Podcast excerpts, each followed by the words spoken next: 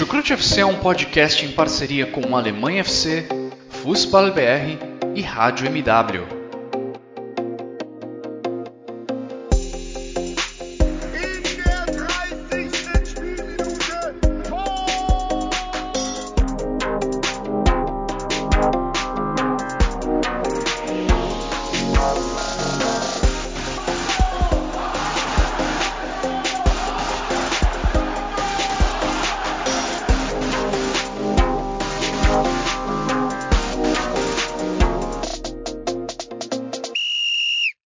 Muito bem-vindos, fãs da Bundesliga. O meu nome é Guilherme Ferreira e eu recebo vocês para mais uma edição do Chucrute FC.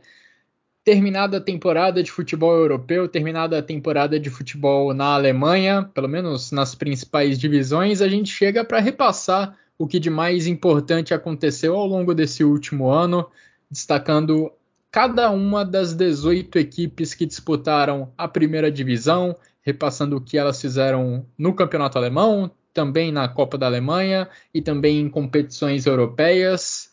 Esse trabalho que a gente já se habituou a fazer aqui no Chucrute FC há um bom tempo e vamos dar sequência a isso também nessa temporada, obviamente.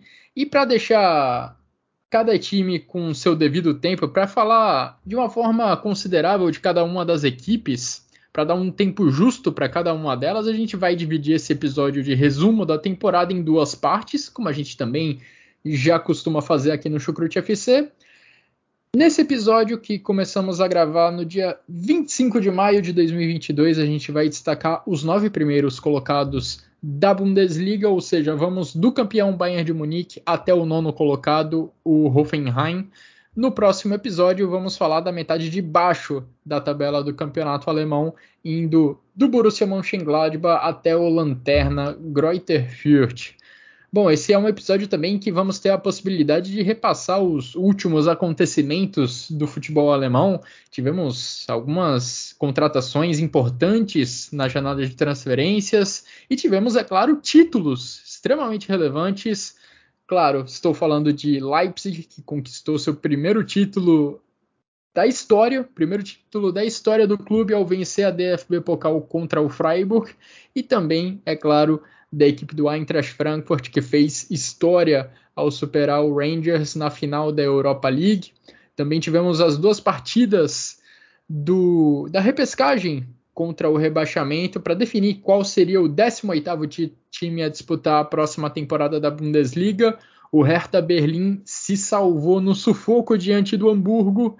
E bom, para me ajudar a resumir todo, todo esse mundo, todo esse universo de informações, eu recebo ao meu lado virtualmente o meu xará, Guilherme Monteiro. Tudo bem por aí, xará? Seja muito bem-vindo. Olá, xará. Olá, nossos ouvintes da, do Scoot FC. Muito bom estar de volta, né? Falar de um tema que eu particularmente gosto. Fiquei afastado aqui das nossas edições grandes, por assim dizer, né? já que a gente agora está tocando em paralelo os boletins e eu estou podendo participar. Então, muito bom estar de volta, falar desses temas realmente que demandam bastante conteúdo, né? Tem bastantes informações legais. E também, poxa, é falar também um pouquinho do que das minhas impressões pessoais, de como todo a Bundesliga da última temporada se desenvolveu, né? Uma, uma temporada que, enquanto torcedor, não foi uma temporada que me agradasse, mas eu acho que a Bundesliga das últimas duas temporadas, em relação a essa que assim encerrou no último dia 14, essa Bundesliga foi um pouco superior. Eu acho que o campeonato lentamente está progredindo em questões técnicas, em questões táticas. E a, e a temporada de 2022-2023 eu já estou assim, no hype absurdo. Eu sei que a liga só começa no dia 5 de agosto, eu acho para quem não sabe, eu acho que é até legal a gente reforçar essa data. É save the date, uh, esse aí é o, é o dia que você pode ligar a sua TV, conectar o seu PC para acompanhar a Bundesliga de volta na temporada 22-23, que eu tenho certeza que vai ser fantástico. Temporada que já traz expectativa por muitas mudanças, né? Mudanças de elenco, mudanças de treinadores. E uma curiosidade que eu vi hoje, bem interessante, é que dos 18 times da, dos 18 treinadores que começaram a última temporada da Bundesliga, a temporada que acabou agora, a temporada 21-22, nenhum deles tinha conquistado, tinha no seu currículo um título de Bundesliga ou de Copa da Alemanha. Para essa próxima temporada, temporada 22-23, temos quatro treinadores que têm um grande título do futebol alemão em seus currículos. Nagelsmann, que acabou de ganhar uma Bundesliga, o seu primeiro título como treinador. Domenico Tedesco, acabou de ser campeão com o Leipzig da Copa da Alemanha. Edin Terzic, novo, novo velho treinador do Borussia Dortmund, que já conquistou com os aurinegros o título da Copa da Alemanha. E Nico Kovac, novo treinador da equipe do Wolfsburg, que já foi campeão com o Bayern de Munique também há poucas temporadas. Então é uma nova temporada que já vai trazer velhos conhecidos para o banco de reservas da Bundesliga. E ainda tem o Lucian Favre aí nessa, nessa lista aí. Lucian pois Favre. é. Lucian Favre ainda não foi oficializado, né? Mas parece que está tudo encaminhado para ele voltar a ser treinador da equipe do Borussia Mönchengladbach. Bom, antes da gente começar o nosso resumão da última temporada, eu quero fazer, quero dar aqueles recados de sempre, né? Agradecendo a todo mundo que acompanha o trabalho do Chucrute FC. Muito obrigado a você que ouviu os episódios do nosso podcast ao longo dessa última temporada. Continue com a gente para o próximo ano também, porque será um ano especialíssimo, com mudanças na Bundesliga e com uma tal de Copa do Mundo que acontece no meio da temporada. Excepcionalmente, em 2022, a Copa do Mundo acontece lá nos meses de novembro e dezembro. E é claro que a gente vai estar em cima dos principais acontecimentos envolvendo a seleção da Alemanha. Então, fiquem ligados aqui no Chucrute FC, porque seguiremos tocando o barco na próxima temporada com mais análises, com mais conteúdos para vocês deixar o meu agradecimento também aos nossos parceiros do Alemanha FC e do Fußball BR, dois grandes parceiros na cobertura do futebol alemão. Então vamos lá, Xará. Vamos começar o nosso resumo da temporada, do primeiro ao nono colocado. Portanto, começamos com o campeão Bayern de Munique, campeão da Bundesliga, somando 77 pontos, que teve uma eliminação bem traumática na Copa da Alemanha ao perder na segunda rodada para o Borussia Mönchengladbach por 5 a 0 e também teve uma eliminação doída na Champions League, sendo eliminado nas quartas de final diante do Villarreal, sofrendo um golzinho lá na Allianz Arena no final do jogo que acabou tirando dos bávaros o sonho de conquistar a Europa mais uma vez. Xará, apesar do título do Julian Nagelsmann, o primeiro dele na ainda curta carreira como treinador. A temporada do Bayern teve lá seus altos e baixos, gerou muitos questionamentos de torcedores, da imprensa, acho que principalmente pela forma como a equipe se defendia, porque se a gente pegar toda essa hegemonia do Bayern de Munique, que completou 10 anos, foi o décimo título alemão consecutivo do Bayern de Munique, nas duas, as duas últimas temporadas foram as que o Bayern de Munique mais sofreu gols, era um problema já ali na reta final do trabalho do Hansi Flick que o Julian Nagelsmann ainda não conseguiu corrigir muito bem. Como que você vê essa temporada dos bávaros? Qual é a sua avaliação do primeiro ano de Julian Nagelsmann comandando o gigante da Baviera? É, eu, eu, diria que o ano bom, não vou dizer, ano não pode ser considerado ruim porque não ganhou a Champions League. Eu acho que isso é um, é um ponto importante. A gente já via movimentos no Twitter é, durante a, eliminação do Bayern na Champions League que o, o ano poderia ter sido considerado um pouco de razoável para ruim e eu não, eu não consigo enxergar é, dessa forma. Uh, eu acredito que, como você citou, a, a, defesa não é um problema de hoje, de anteontem ou do ano passado do Bayern, né? É um problema recorrente. E eu acredito que o Bayern tem caminhado é, para melhorar esse problema. Né? A gente já vê movimentos, por exemplo, o Masrowi, que foi anunciado hoje como uma possível solução para a lateral direita, que eu acho que é uma posição que o Bayern, acho, não tenho certeza que é uma posição que o Bayern precisa se reforçar. É, é, é um Pavar ali era um cara que era constantemente criticado. Exatamente, você tem o Bunassar como opção no banco, então eu acho que o Bayern, já até vislumbrando o ano que vem, começa com o pé direito nessa posição. A gente sabe que também o meio-campo é um problema pelas lesões né, do, do Goretzka constantes, o Solisto constantes, o Mark Roca é, jogou pouco. Uh, o, o Kimmich teve problema da vacina e ficou fora também. Eu acho que também é outro setor importante no setor defensivo. Uh, a chegada do Gravenbar talvez também já, che já seja um movimento interessante nessa posição. Então, eu acho que também aspectos coletivos, né? E para mim, os problemas defensivos do Bayern vão muito além de peças A, B ou C. Eu acho que são problemas coletivos. Uh, o Julian Nagelsmann sabe como corrigir, eu acredito isso, mas é, eu, eu acho que a questão da postura dos jogadores também pode ter alguma influência nesse comportamento defensivos expostos às vezes nos jogos. É, desgaste, às vezes o nível de concentração, acho que isso pode ser melhorado, né? o, o Joshua Kimmich uh, explicou isso na, na Marienplatz, quando o Bayern festejou uh, a conquista da Bundesliga. Uh, ele foi até enfático, ficou triste, por certa forma, por não ter ganho a Champions League e também exigiu dos seus próprios companheiros um pouco mais de dedicação. Eles admitiram também que, o, que subestimaram o Vídeo Real na Champions League, até por isso também causou eliminação. Então, acredito que essa questão de mentalidade do Bayern ela não está perdida, obviamente. Mas alguns jogadores ali precisam uh, se dedicar mais, uh, estarem mais focados nos momentos decisivos da temporada. O Bayern caiu realmente de rendimento no segundo turno. E eu acredito que o Julian Nagelsmann, taticamente e, lentamente, vai conseguir cons consertar esses problemas que a gente viu. Mas, assim, é, eu não consigo achar que a temporada foi horrível. E eu também não consigo achar que o Bayern não foi dominante. Uh, a gente não, a gente via muitos lampejos de algumas equipes procurando competir com o Bayern. Eu citei aqui durante a temporada o Leverkusen, porque para mim, durante boa parte dela, pelo menos, foi a equipe de fato que, que era o principal rival. O Dortmund nunca chegou a ser. Uh, então, por até mais uma certa, uma certa distância técnica do time do Leverkusen e até física também afastou os Werkself de competirem de fato contra o Bayern. Então eu acho que na, na liga, realmente, até vislumbrando o futuro, a, a, a, liderança do Bayern não está ameaçada de, no começo, mas vamos ver no decorrer da, da próxima temporada.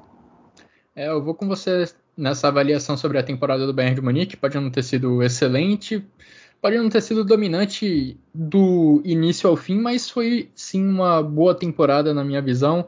Eu acho que o trabalho do Julian Nagelsmann ele acabou sendo muito atrapalhado por lesões, principalmente no começo do ano. O Bayern de Munique ficou, como o Xará falou, sem Kimmich e Goretzka ao mesmo tempo, num determinado ponto da temporada, perdendo seus dois pilares do meio campo, é, são desfalques terríveis. Neuer, Neuer Alfonso Davis também perdeu uma grande porção da temporada. Enfim, o Bayern de Munique perdeu muitos jogadores por problemas físicos, por questão de vacina também, né, senhor Kimmich? E aí o Nagelsmann precisou fazer certos improvisos, colocando algumas formações ultra ofensivas, deixando Sané como ala de um lado, Gnabry do outro, Musiala, Lewandowski, Miller, enfim, enchendo o time de atacantes.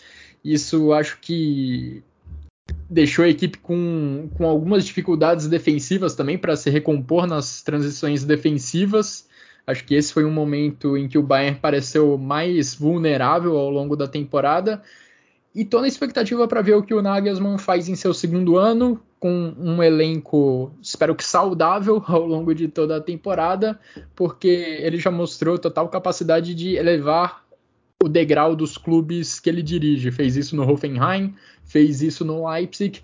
No Bayern de Munique, acho que ainda não dá para dizer que ele elevou para patamar em relação ao estado que a equipe que ele pegou, mas eu acho que ele tem todo o potencial sim para fazer esse trabalho, para cumprir essa missão. Agora, essa missão será dificultada, muito provavelmente, Xará, pela ausência do grande jogador da Bundesliga nos últimos anos, Robert Lewandowski, que já falou abertamente que não vai renovar o contrato dele, que vai até o meio do ano que vem, só que poss a possibilidade dele sair já no meio desse ano parece cada vez maior. E o Bayern de Munique sem Lewandowski, olha, difícil imaginar. Lewandowski é uma garantia de gols para esse time e será uma, um, uma dor de cabeça grande para o Nagelsmann ver como esses gols serão compensados é, eu. E aí eu acho que vai, vai realmente. O Nagelsmann eu acho que é um treinador taticamente excelente.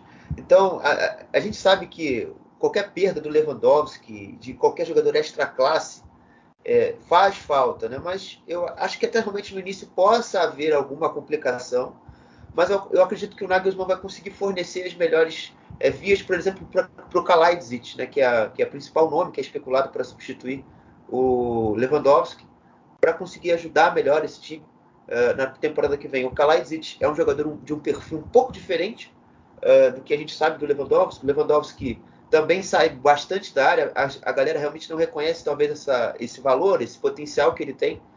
O, o Zaza é um jogador mais de posicionamento avançado, um cara que não sai tanto para procurar o jogo. O jogo do, do Stuttgart se dá mais pelo lado do campo para ele receber realmente de frente com o zagueiro, para confrontar o zagueiro. Então, eu acho que esse processo pode ser um pouco lento para ele de se adaptar, mas no final das contas eu acredito que vai funcionar. É, e eu acho que é até legal a gente também falar um pouquinho também de informação nesse sentido, né? A gente sabe dos problemas do, do Bayern entre Pini Zahavi, Brazo e Oliver Kahn, o Zahavi disse que o Pini Zahavi, que é o gerente do Lewandowski, disse que o, o Bayern perdeu, não perdeu o Lewandowski, mas perdeu o respeito da pessoa Robert Lewandowski. Então, realmente está uma confusão geral nessa, nessa situação é, entre Bayern e Lewandowski. E a outra parte interessada, que é o Barcelona, também eu, eu, eu confesso que ainda estou um pouco indeciso se o Barcelona de fato vai conseguir ter capital financeiro para atingir isso. É, eu estava até lendo Uh, foi ontem que eu estava fazendo uma matéria sobre o Barcelona, uh, que o Barcelona está dependendo de um de dois, de dois fatores financeiros, né, de dois investimentos, aportes financeiros, para conseguir fazer com que a sua temporada se sustente. Uh, eu não, não, recordo agora os valores certos, porém são valores importantes que possam ajudar também o Barcelona a financiar um Lewandowski e talvez outros craques. A proposta do Barcelona está na mesa Segundo os dirigentes do Bayern, ela não aconteceu, mas o que é posto é que o Barcelona ofereceu 32 milhões de euros, mais um bônus de 5 milhões, ou seja, 37 milhões, perto daquilo que o, que o Bayern é, e o Barcelona talvez estariam dispostos a pagar, que seria 40 milhões. Então, eu acho que a gente ainda tem um pouco de caroço nesse angu para a gente desvendar, mas talvez realmente o Lewandowski saia do clube. Né? Os dirigentes do Bayern alegam que não, ele vai cumprir o contrato, mas eu acredito que ele irá partir. Pois é, o Pini Zahavi acho que conseguiu fazer o que queria, né? Que é criar uma confusão lá em, no Bayern de Munique. Empresário do Lewandowski deu entrevista com essas aspas que o Xará acabou de mencionar, falando que o Bayern de Munique acabou perdendo o, respeito do Lewandowski. Enfim, vamos aguardar para ver como essa situação vai se definir. Se o Lewandowski outra... Diga. É. E outro ponto, acho que é importante a gente também falar aqui, que o Pires Zahavi também gerencia o Gnabry, que também tem contrato vencendo na próxima temporada, no próximo verão. Então... E o Alaba movimento... também, não é? É, o Alaba também. O Alaba já é. foi. Então, que saiu acho... de graça temporada sim, sim. passada. Então, realmente, o Bayern e o Pires Zahavi têm problemas a se acertar e não é de hoje. Então, eu acredito que talvez dois top jogadores do Bayern possam deixar o clube. Não duvido nada do Gnabry sair também. Pois é, o, o próprio Uli Hannes, acho que já que é ex-presidente do Bayern de Munique, já também trocou umas farpas pesadas com o Zahavi há, há algum tempo. Durante essas negociações envolvendo o Alaba, o clima não é legal entre esse empresário e a diretoria do Bayern de Munique. Bom, vamos virar a página nesse episódio de resumo, porque ainda temos oito times para analisar. Vamos falar agora do segundo colocado do Borussia Dortmund. Borussia Dortmund que terminou a Bundesliga na segunda colocação. E nas Copas não teve um desempenho nada bom. Acabou caindo na Champions League ainda na fase de grupos, ficou na terceira colocação é, em uma chave que tinha o Besiktas, o Sporting e a equipe do Ajax foi para a Europa League e acabou caindo na primeira fase que disputou. Foi eliminado pelo Glasgow Rangers, que chegou à decisão mais adiante, enfrentando o Eintracht Frankfurt. Fora isso, na, na, Copa da Alemanha, acabou sendo eliminado nas oitavas de final diante do São Paulo, time que disputou a segunda divisão nessa última temporada. Xará, Primeira temporada de Marco Rose no comando da equipe do, do Borussia Dortmund, primeira e última, porque há poucos dias o Borussia Dortmund anunciou a saída do Marco Rose para a chegada ou o retorno do Edin Terzic, que desde, desde que tinha assumido o clube interinamente na reta final da temporada 2020-2021 tinha permanecido no Borussia Dortmund como, como parte ali da comissão técnica e agora o Edin Terzic foi efetivado, será o treinador efetivo do Borussia Dortmund para a partir da próxima temporada. O que, que você me disse dessa temporada do Dortmund, que assim como a do Bayern, pode ser caracterizada por problemas sérios na defesa e também por desfalques constantes por problemas físicos? É, acho que é uma temporada talvez tão ruim quanto a 17 18, aquela que o Dortmund iniciou com Peter Stoga, com Peter, com Peter, Peter Boss e terminou com Peter Stoga. É. É, o nível e se classificou para a Champions League na última como. rodada, na última rodada contra o Hoffenheim. É, e assim, a temporada a gente já sabe os problemas defensivos. Uh, o Dortmund, em, em, pouquíssimos momentos, conseguiu ter os 11 jogadores completos. O Julian Brandt até fala isso no podcast Kicker com a Dazon. Ontem ele até falou isso, que ele entende que de certa forma o Marco Rose, o Marco Rose foi injustiçado, porque não cons conseguiu conter com, por muitos jogos com os 11 jogadores titulares. Isso não deixa de ser uma verdade. Uh, mas eu não estou aqui para passar pano para o Marco Rose. Eu acredito que ele poderia ter feito melhor com aquilo que ele tinha. O Dortmund não tem um elenco do Arminia Bielefeld, por exemplo. Uh, senti falta de também equilíbrios ofensivos do Dortmund. O Dortmund foi uma, foi uma equipe durante muito tempo muito desligada, Uh, faltou um pouco, é, como os alemães chamam, da paixão, da, da, da, robustez, da força, do, do vigor da equipe. Uh, acredito que isso tem que ser melhorado com o Terzic agora.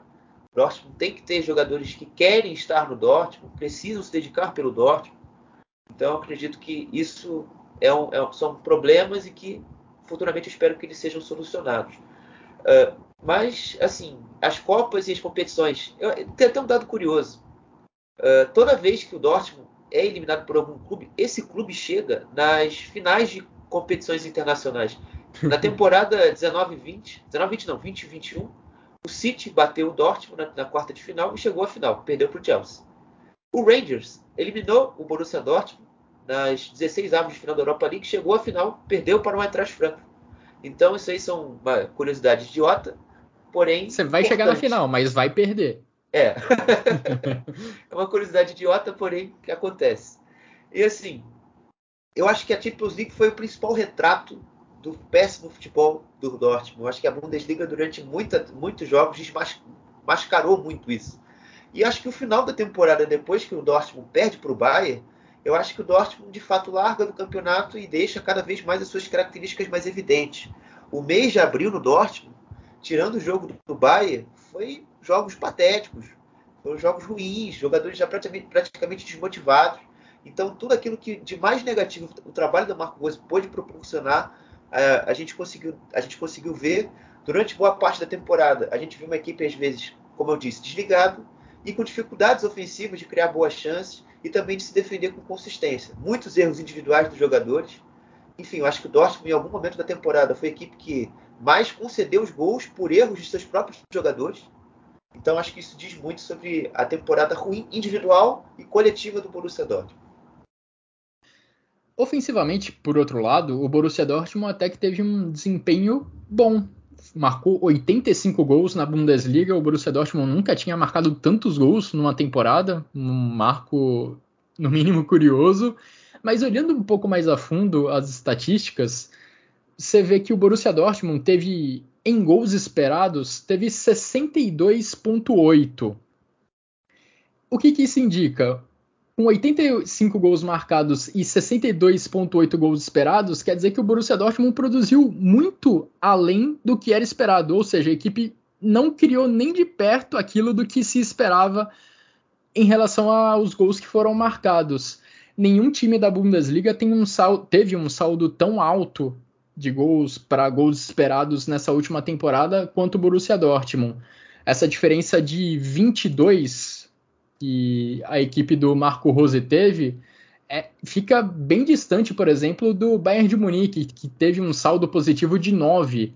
Dá uma, uma noção de como o Borussia Dortmund teve dificuldades para produzir chances de gol, para se colocar em boas condições de finalizar, apesar do último, do alto número de gols marcados, esse número pode às vezes mascarar, como o Xará falou, um desempenho fraco em alguns momentos na própria Bundesliga, quando o time conseguia vitórias sem encantar muito, muito por conta também dos desfalques, tem sempre esse asterisco para colocar no trabalho do Marco Rose, mas muitas vezes você sentia que o time poderia produzir algo a mais, e a primeira temporada do Marco Rose ficou devendo. Eu esperava que ele fosse ter uma sequência exatamente para que ele fosse testado dentro de condições normais, dentro de uma temporada normal em relação a problemas físicos, sem tantos desfalques, sem tantos jogadores importantes ficando mais tempo no DM do que em campo.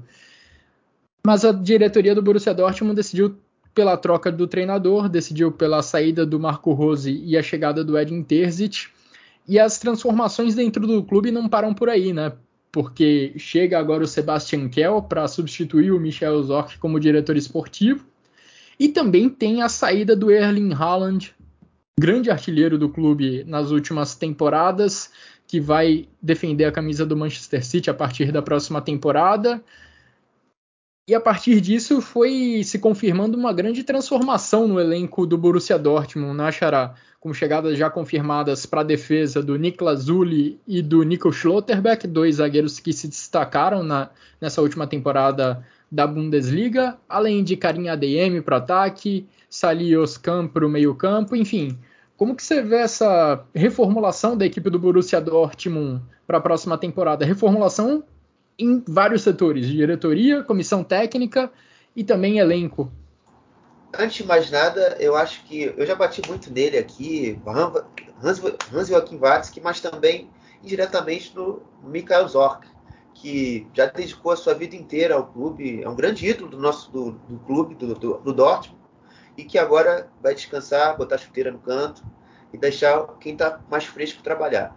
Eu, fazendo um jabazinho aqui rápido, eu escrevi é, uma, um artigo sobre essa chegada do Sebastian Kell. Foi no dia Lá no Esporte News Mundo, correto? Esporte News Mundo, exatamente onde eu estou trabalhando. Se você quiser ter sempre colunas sobre a Bundesliga, eu pode ver lá, na, você vai na, na tag, pesquisa no Google, Futebol Alemão Esporte News Mundo. Você vai ver quase todos os textos são meus. Então você, você tem muita produção lá, ultimamente, por causa desse trabalho meu aí. Tô, tô, estou desenvolvendo no ENM, que está bem legal. Mas falando em si, do que a gente já tem visto de transformação. É, o Kel, eu acho que ele está identificando os processos que, de fato, precisam ser novos, precisam ser consertados. É, o Dortmund também é, precisa, vai trazer um novo preparador físico, né, equipe de, de, é, de atletismo, é, de parte física, né, do, do Marco Gomes também foi demitida junto a ele. Então, o Dortmund deve ter um novo preparador físico. Eu acho que isso é um ponto mais importante para exatamente sanar esses problemas de lesões que tivemos na última temporada. É, a parte dos jogadores contratados. É, eu, não, eu, eu quero conhecer melhor o ADM. Eu não vou ficar falando de jogador que eu não sei. Vocês sabem como eu trabalho aqui, como eu sempre explico aqui. É, mas os, os, outros eu conheço bem. Uh, o Zalioskan, eu acho que era uma peça importante que o Dortmund não tinha. Uh, eu vi algumas, gente, algumas pessoas criticando a contratação dele no Twitter, aqui da, nossa, da, da parte Bundesliga Brasil no Twitter. Porém, é um jogador que cresceu e de fato melhorou uh, com o Stefan Baumgart. Era um jogador que estava esquecido lá, não vinha jogando muito bem com o, Marco, Gisdol e com os outros jogadores do Colônia, mas ele atingiu a maturação que era esperada dele, já que desde 2016 ele era uma grande promessa do Colônia. Tanto que também chegou à seleção sub-21 e foi campeão com o Stefan Kuntz no cargo. E é um cara que tem a robustez, que tem o jogo é, físico forte, mas também não é nenhum caneludo, não é nenhum pereba. Tem a bola pé com qualidade. Ele pode jogar tanto de primeiro, tanto de segundo. Na minha humilde opinião, eu acredito que ele deve começar como reserva do Modarrud, como primeiro homem. Mas não duvido nada ele, por exemplo, ver, entrar no segundo tempo no lugar de um Jude Bellingham cansado, de um Modarrud cansado. Então vai ser aquele cara que vai ser um 12 segundo jogador para o Borussia Dortmund na próxima temporada. Agora, Niklas Azul e Schlotterbeck eu estou muito curioso para entender como o Nicolas Azul vai se encaixar no modelo do Edin. A gente sabe que a equipe do Terzic é um pouco mais equilibrada defensivamente. Eu confesso que tinha um pouco mais de medo se fosse o Marco Rose no comando. O Marco Rose a gente sabe que gosta de altas pressões é, e, a, e, a, linha bastante alta. Isso fez com que Rummels é, nessa temporada ficasse marcado até negativamente por causa da velocidade dele, da idade, da lentidão. Isso é uma preocupação que eu tinha com o Marco Rose no comando com o Lucas Lu. Agora com o Terzic eu estou um pouco mais relaxado, mas acredito que o Nicolas também vai agregar na questão da saída de bola. O próprio, o próprio que já foi um cara soberano nesse aspecto, nesses últimos anos caiu bastante. Uh, ele nunca teve um companheiro tão bom quanto a altura como pode ser o Schlotterbeck, que é um jogador que tem um jogo de passe também muito interessante, pode oferecer essa alternativa ao jogo do Dortmund. O Dortmund que sempre gostou muito de construir com os, dois, com os zagueiros, com o lateral e com o volante, mas que por muitas vezes faltava esses jogadores uma dinâmica melhor do passe. A gente viu o jogo do Dortmund funcionar muito bem quando, quando Brandt uh, e Jude Bellingham uh, estiveram num bom dia nessas últimas temporadas. Uh, e nos tempos de Lucien Favre, quando o Witzel e o Brandt estiveram muito bem, e eu espero que esse, esse sistema todo funcione melhor com o Edin Terzic. Eu acredito que o Terzic, quanto comandante, vai ter um processo inicial um pouco letárgico, assim como eu espero, por exemplo, o Saldakalai desistir no Bayern. Acredito que ele vai demorar um pouco de pegar a equipe no jeito. Talvez o torcedor do Dortmund passe por algumas raivas, tipo perder um ponto pro, pro Borrom, perder um ponto pro Augsburg, porque isso aí é de praxe. Mas depois que, depois que o trabalho engrenar, eu acho que o Dortmund vai conseguir ter um ano assim muito tranquilo, um ano bem empolgante para o seu torcedor. E porque eu acho que isso é importante também. O Dortmund perdeu a confiança, a torcida do Dortmund está machucada. Eu, eles precisam de uma. de como o Luciano Fábio chegou na temporada de 18-19. Um cara que renove a esperança. E hoje o Borussia Dortmund até publicou nas redes sociais um vídeo com o Edin Terzic falando num tom bem emocional mesmo. Terzic, que é torcedor do Borussia Dortmund, falando que quer ouvir a torcida mais alta do que nunca lá no, no estádio do Borussia Dortmund, lá no Signal Iduna Park. Vejamos como será o primeiro trabalho como treinador efetivo do Edin Terzic. Não terá à disposição o Erling Haaland, como eu falei, uma grande referência para o ataque do Borussia Dortmund, mas já nessa última temporada 21-22 ele desfalcou o Dortmund em alguns momentos importantes, inclusive na reta final da fase de, grupo da, de grupos da Champions League. Ou seja, a experiência de jogar sem o norueguês já foi vivida por, boa, por, por boas porções dessa última temporada lá pelos lados aurinegros. Bom, eu falei que o Borussia Dortmund lidera aquele ranking né, de saldo de gols em relação à expectativa de gols. Foram 22 gols além do esperado, ou seja, o Dortmund não criava tão bem, mas as chances, entre aspas, ruins que eram criadas eram bem aproveitadas pelos jogadores ofensivos do Borussia Dortmund, com boas finalizações. O segundo colocado nesse ranking da Bundesliga, o próximo time que a gente vai falar agora é o terceiro colocado da última edição da Bundesliga, o Bayer Leverkusen, que teve um saldo de 17 gols acima do esperado, acima da expectativa. Bayer Leverkusen que ocupou a terceira colocação nessa temporada do campeonato alemão, chegou só na segunda rodada da Copa da Alemanha, foi eliminado diante da equipe do. Quem foi, meu Deus? Karlsruhe. Quase me perdi aqui. Karlsruhe. E na Europa League, o, o Bayer Leverkusen chegou a avançar para o mata-mata, mas foi eliminado pela Atalanta. Não chegou, não chegou muito longe nas competições de mata-mata, a equipe dirigida pelo Gerardo Zeuani, mas teve bons momentos na Bundesliga e é um outro time, Xará, que a gente pode culpar, entre aspas, as lesões pelas oscilações e pelo mau desempenho em alguns momentos do campeonato alemão. Principalmente agora em 2022, os, problema, os problemas físicos atacaram de maneira bem contundente o elenco do Bayer Leverkusen, tirando, se não me engano, ao mesmo tempo, no mesmo recorte da temporada, Frimpong, lateral direito, Florian Wirtz, meio atacante, e o Patrick Schick, centroavante, três grandes destaques dessa equipe do Leverkusen e três caras que pod poderiam estar tá facilmente numa seleção da temporada da Bundesliga. O Gerardo Zeuani teve que conviver com esses problemas, a equipe oscilou nesse momento, inclusive foi nesse momento em que o Bayer Leverkusen foi eliminado da Europa League. Ainda assim, a equipe se recuperou na reta final da temporada, terminou o campeonato alemão com quatro vitórias consecutivas e garantiu classificação para a próxima temporada da Champions League. É, é, como você falou, né? A temporada do Leverkusen foi atribulada por diversas lesões. E isso realmente vai ser uma constante aqui no nosso debate. Mas assim, uh, eu, eu gostei, confesso que o saldo do Leverkusen foi positivo na minha visão. Uh, talvez a equipe depois do Bayern que mais me encantou na temporada. Uh, eu não conhecia muito o, o trabalho do Zeuane, confesso. Eu não tenho tempo para ver campeonato suíço.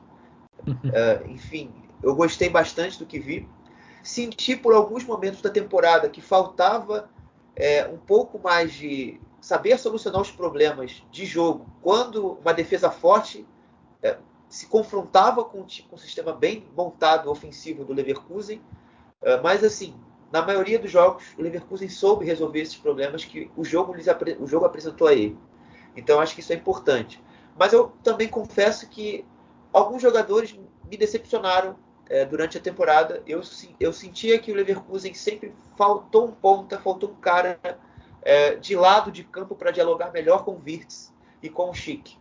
É, eu gosto bastante do Diaby, do Belarabe, do Paulo. Eu perguntar do Diaby mesmo. do Diaby, do, do Paulo, é, do Belarabe. São jogadores assim que me convencem. Porém, uh, Adli não, não, não dá para jogar na ponta complicou alguns jogos do Leverkusen por, por essa dificuldade de receber de lado, tentar driblar tentar ir para dentro, tentar gerar esse jogo assim mais vertical, partindo dessa posição, partindo desse, partindo desse posicionamento do campo. A gente viu que com o Paulinho, o final da temporada do Leverkusen foi bem legal. E eu acho que assim, o Paulo é um jogador que vai para a próxima temporada muito maior do que começou o final de temporada dele credencia uma renovação de contrato, lembrando que o contrato dele vence no próximo verão de 2023. Então, ele já começa a galgar e sonhar mais com essa renovação. Acredito que Simon Rolfs vá conversar com ele agora nesse, nesse intervalo de, de férias e talvez ele, ele anuncie essa renovação. E também senti no time do Leverkusen em alguns momentos da temporada que as lesões complicaram o meio-campo. Uh, Charles Arangues, Baumgartlinger, uh, Demir Bay, Pala, que é o Ezequiel, que é o Ezequiel Palacios, eles sempre estiveram em algum momento da temporada desfalcando a equipe. E o jogo faltava às vezes essa dinâmica, esses caras para chamar a atenção do marcador e liberar o espaço para os grandes talentos, para o Vitz, para o Diaby, para o Chic. E isso emperrou um pouco a temporada. Isso fez com que o Leverkusen caísse. A gente viu no mês de abril final de temporada do Leverkusen ruim. É, muito também por conta desses desfalques. O Leverkusen não teve tanta consistência como ele teve durante boa parte da temporada. E agora eu acho que as contratações que o Leverkusen precisa fazer são muito pontuais. A equipe está muito redondinha para a próxima temporada. É, uma, um jogador aqui, outro acolá. Eu acho que dá para dá o Leverkusen fazer uma boa temporada. É, o Paulinho, inclusive, eu lembro que no meio da temporada, na reta final, quando o Bayern Leverkusen estava passando por diversas contusões e ele vinha ganhando chances, ele de, de início não conseguiu aproveitar bem essas oportunidades, não conseguiu aproveitar muito bem esses minutos em campo, porque algum tempo a gente poderia até argumentar, pô, o Paulinho não tá jogando, o Paulinho não tá entrando em campo, não tá tendo oportunidade. Mas nessa temporada ele começou a ter as chances e de cara ele não conseguiu mostrar para o Gerardo Zewani que ele merecia um espaço maior dentro da equipe. Só que aí na reta final do campeonato ele cresceu bastante mesmo, como o Xará falou. Ele participou de jogadas de gol, participou de criação de lances de perigo e chega maior para a próxima temporada, chega com melhores credenciais para o Gerardo Zewani. Agora, vale destacar muito também a temporada do Patrick Schick, porque mesmo perdendo uma parte considerável da Bundesliga, ele ainda foi o artilheiro do campeonato entre os mortais. Só ficou atrás de Robert Lewandowski. Talvez na próxima temporada ele não tenha essa concorrência, não terá concorrência também do Haaland. Então a briga pela artilharia do campeonato alemão vai ficar mais aberta do que nunca na próxima temporada e o Patrick Schick já aparece como um dos candidatos a ganhar a ganhar esse prêmio daqui a um ano. Agora, Xará, o que, você, você já falou que não vê muitos, muitas mudanças a serem feitas nesse elenco da equipe do Bayer Leverkusen, mas você espera que a equipe consiga desempenhar uma mais uma vez um futebol a nível de G4 dentro da Bundesliga? Com certeza, com certeza. Até porque eu acho que o mais importante também é a, já a experiência, o conhecimento do Gerardo Zeuane, do elenco que ele tem, aonde ele pode aperfeiçoar a equipe e aonde ele tem que realmente manter o que ele já tem feito. Eu, eu acredito que a maturação do trabalho vai, vai prosperar e o Leverkusen vai conseguir lutar por competições europeias. Eu quero só ter, eu quero ter uma melhor noção apenas do Leverkusen e como ele vai lidar numa Champions League. Porque é uma equipe que, como sempre cai no pote 3, sempre pega adversários e grupos assim muito difíceis. Então, se a Champions League for amiga do Bayern Leverkusen, talvez a gente veja uma grande temporada do, do, dos Werkselfs na, na UCL. Torço para isso também, para ver o Leverkusen chegando a fases mais avançadas da Champions League. Falando inclusive em potes da Bundesliga, para a próxima temporada a gente vai ter uma mudança importante em relação às equipes da Alemanha. Bayern de Munique e Eintracht Frankfurt, o Bayern pelo título da Bundesliga e o Eintracht Frankfurt pelo título da Europa League, vão ser cabeças de chave, vão aparecer no pote 1. E no pote 2, a gente costumava ver a equipe do Borussia Dortmund. Mas diante dos maus resultados em competições europeias nas últimas temporadas junto com os bons resultados da equipe do Leipzig nas últimas temporadas, é o Leipzig, é a equipe dos Touros Vermelhos quem aparece no pote 2, será o único representante da Bundesliga no pote 2 do próximo sorteio da fase de grupos da Champions League. O Borussia Dortmund caiu para o pote 3, vai aparecer junto com o Bayer Leverkusen. É uma mudança significativa porque ela direciona o seu caminho, ela direciona os seus adversários para a fase de grupos. E é exatamente sobre o Leipzig que a gente vai falar agora. Uma temporada importantíssima para a história, história ainda curta da equipe do Leipzig, que foi fundado em 2009 e que agora, em 2022, há poucos dias, conquistou o primeiro título da sua história, vencendo a Copa da Alemanha lá em Berlim de forma heróica diante do Freiburg. Na Bundesliga, a equipe sofreu para garantir o quarto lugar, somando 58 pontos. Na Champions League pegou um grupo duríssimo com Paris Saint-Germain e Manchester City e acabou caindo na fase de grupos. Foi para a Europa League e na Europa League caiu para o Glasgow Rangers, assim como o Borussia Dortmund, caiu na semifinal para a equipe escocesa. E olha, dá para a gente dividir, Xará, essa temporada do RB Leipzig facilmente em duas partes. Uma pré-Domênico Tedesco, outra pós-Domênico Tedesco. Quando o Jesse March ainda estava no comando da equipe, a gente tratava o Leipzig como uma das decepções da temporada. A equipe virou o turno nessa condição, talvez a grande decepção da temporada da Bundesliga. Saiu o Jesse March, entrou o Domênico Tedesco, a temporada deu um giro completo. A equipe do Leipzig se recuperou, batalhou até o final e conseguiu uma vaga no G4, uma vaga direta na próxima fase de grupos da Champions League e de quebra ainda conquistou o primeiro título da sua história, levantando o troféu da Copa da Alemanha. De fato, de fato, né? É, o Jess March, eu acho que ele começou, ele já começou errado, né? No, no Leipzig, ele começou já arrumando problemas com jogadores internamente era um treinador difícil de compreensão é, tática para passar para os seus jogadores, eles alegam isso abertamente. Uh, e a gente viu, no, a gente viu no, que, no que deu, né?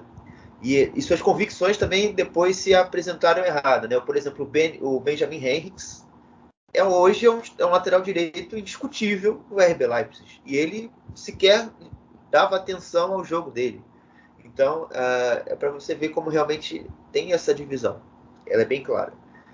E assim, eu acho que o Tedesco ele foi muito é, esperto e, e, teve a capacidade de compreender que no início ele não poderia é, levar a equipe do zero ao 100. Então, é, o início do trabalho dele ainda teve alguns percalços, você via muita coisa do Jesse Marsh ainda incutida naquela equipe, uma equipe que ainda, em alguns contextos, não conseguia desenvolver um futebol tão envolvente, tão atraente. Tanto que, por exemplo, um jogo contra o Arminia Bielefeld, eles perderam em casa o último jogo de 2021. O Arminia Bielefeld, naquele jogo ali, eu pensei que era o Bayern de Munique, tão bem que jogou. Foi a melhor atuação do Bielefeld em todos os anos da Bundesliga. Então, para você ver como isso ainda, isso ainda era, um, era um dificultador para o Leipzig prosperar na temporada. Mas também, quando começou a, a segunda metade de, da temporada de 2022, a equipe foi lentamente conseguindo crescer. A gente viu o fenômeno Cristo em Cucu decidir jogos, empilhar jogos de gols, de assistência, de poder de decisão e levar esse time a talvez uma inesperada vaga na Champions League. Uh, foi uma equipe que, acho que assim, foi a melhor equipe do segundo turno. Futebol envolvente, jogando realmente, como a gente já sabe, né, muito com o Angelinho, trazendo aquela base forte que consagrou o trabalho do Julian Nagelsmann da temporada passada. Então, não tem muito, não tenho muito, muito que dizer. É, muita coisa a gente já tá, a gente já viu, está muito clara que a gente já conhece que o RB tem já suas pecinhas bem encaixadas, não, não, não dá para você tentar inventar roda, como o Jesse Marsh talvez tenha feito, e, e, tentar mudar tudo, todos os processos, que as coisas não vão funcionar. O, o Tedesco foi na bola de segurança e conseguiu fazer um trabalho bom. Que bom que pro Jesse Marsh a temporada também não terminou tão ruim. Ele que foi pro Leeds na sequência, é. depois de sair do Leipzig e se salvou do rebaixamento lá na Premier League na última rodada. Agora, nessa equipe do Leipzig, não tem como não destacar o Christopher Nkunku. O Xará já mencionou ele, vale reforçar, porque Nkunku é, foi eleito, inclusive, pela Bundesliga o melhor jogador do campeonato nessa última temporada. Eu fiquei bem na dúvida quando pensei, pô, quem será o melhor jogador dessa temporada? Ainda fiquei na dúvida entre ele e o Lewandowski, mas o peso da segunda metade da temporada do Nkunku foi realmente espetacular. Ele participava de gols numa quantidade industrial, algo nível Lewandowski mesmo, e recebeu com toda a justiça esse, esse prêmio de, de melhor jogador da temporada na Bundesliga. Agora, o próprio Nkunku evoluiu também com a mudança de trabalho, com a saída do Jesse Marsh e a chegada do Domenico Tedesco, porque antes ele não atuava no mesmo nível. Ele também, assim como o restante da equipe do Leipzig, deu um grande salto de qualidade é, com a chegada do novo treinador. E o Leipzig, apesar dessa decepção de ter perdido a semifinal da Europa League, conseguiu se reerguer em poucos dias para disputar a final da Copa da Alemanha. E eu falei que conquistou de forma heróica o título porque estava perdendo por 1, por 1 a 0 para o Freiburg no segundo tempo, teve um jogador expulso e ainda conseguiu buscar o empate. E além disso, levou o jogo até a disputa por pênaltis. E na disputa por pênaltis, a equipe dos Touros Vermelhos conseguiu levantar o primeiro troféu da sua história. Era uma equipe que já estava batendo na trave há algum tempo, já tinha sido vice da Bundesliga duas vezes, já tinha sido vice da Copa da Alemanha também duas vezes. No caso da Bundesliga, é até complicado dizer que o Leipzig efetivamente brigou pelo campeonato, porque nas duas oportunidades em que ele foi vice, o Bayern de Munique, para variar, estava disparado na liderança. Mas na Copa da Alemanha, a equipe ficou por um jogo dessa taça. Perdeu para o Bayern de Munique, perdeu para Borussia Dortmund na última temporada e agora diante do Freiburg conseguiu esse título, Xará, que tira um peso enorme das costas do clube como um todo, né? Caras, figuras carimbadas desse clube como Emil Forsberg, Yusuf Poulsen, é, Peter Gulaxi, já deviam estar com esse peso nas costas, com essa vontade, com essa gana de retribuir ao clube pelo menos um pouco daquilo que eles que eles receberam ao longo dos últimos anos. Com certeza, né? É, eu, a gente vê que a cidade de Leipzig também se mobilizou para essa conquista.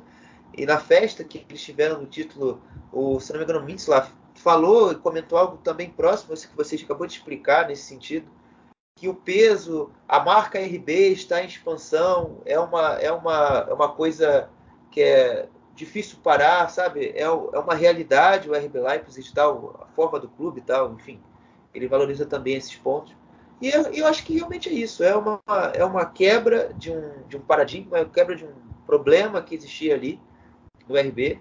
E eu acredito que agora, com os peitos mais leves, com os ombros mais menos carregados, o Leipzig vai conseguir agora empilhar taças, porque potencial de recursos e bons profissionais, seja na parte gerencial, na parte técnica dos jogadores, eles têm. É, e aí eu acho que vai entrar também a, a, questão que a gente sempre entra, né? A questão da ética, né? O clube, o clube é um clube de plástico, como os alemães gostam de chamar os clubes que são gerenciados por grandes empresas, por grandes corporações, ou, ou vale também é, aqueles clubes que são totalmente associativos, que a torcida tem participação efetiva, né? E aí a gente vai ficar conversando, conversando, não vai chegar talvez uma, uma certa opinião 100% ideal. Definitiva, talvez, né? Definitiva, essa é a palavra. Pois é, existem muitas questões envolvendo essa equipe do Leipzig mesmo.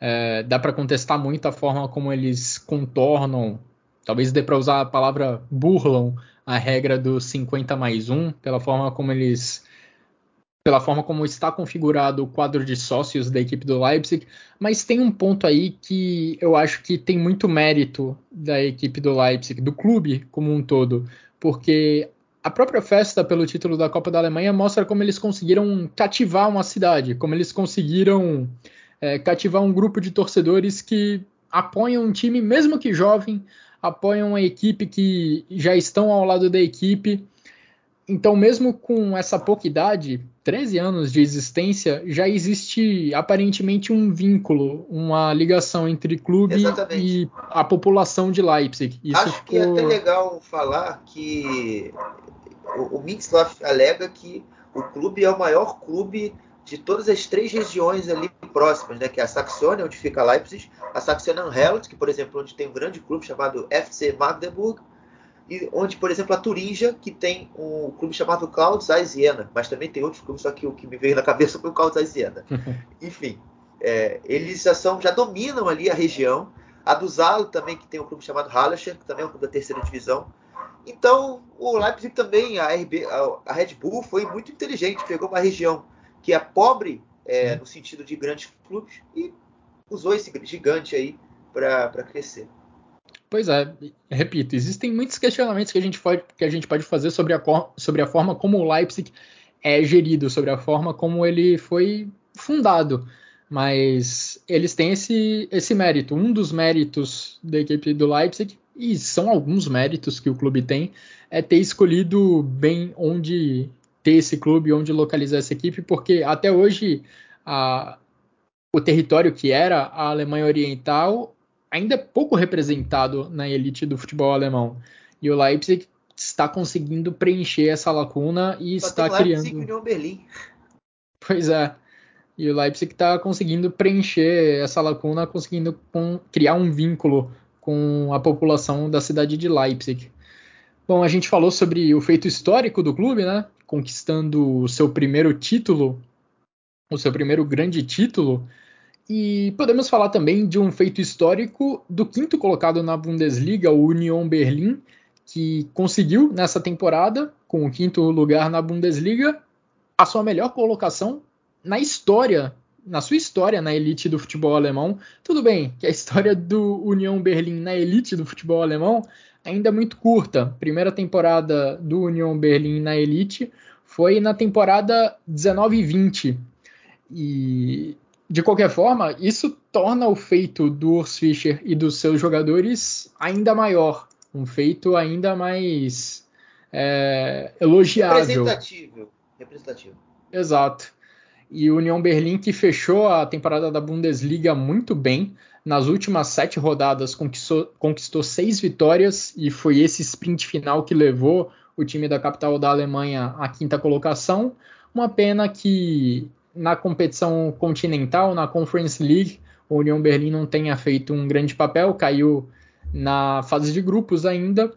Já na Copa da Alemanha, o União Berlim ficou a um passo da decisão, perdeu justamente para o Leipzig na semifinal, ficou a um passo de ter uma final em casa teria um apoio espetacular da sua torcida se tivesse avançado para a decisão, mas acabou caindo uma fase antes. Xará, que trabalho do Urs Fischer, né? Que tá com essa equipe do Union Berlim desde a segunda divisão, subiu junto com a equipe e em nenhuma das temporadas que o Union Berlim passou na elite, ele viveu um risco assim relevante de rebaixamento, o que é impressionante. De fato, Xará, é...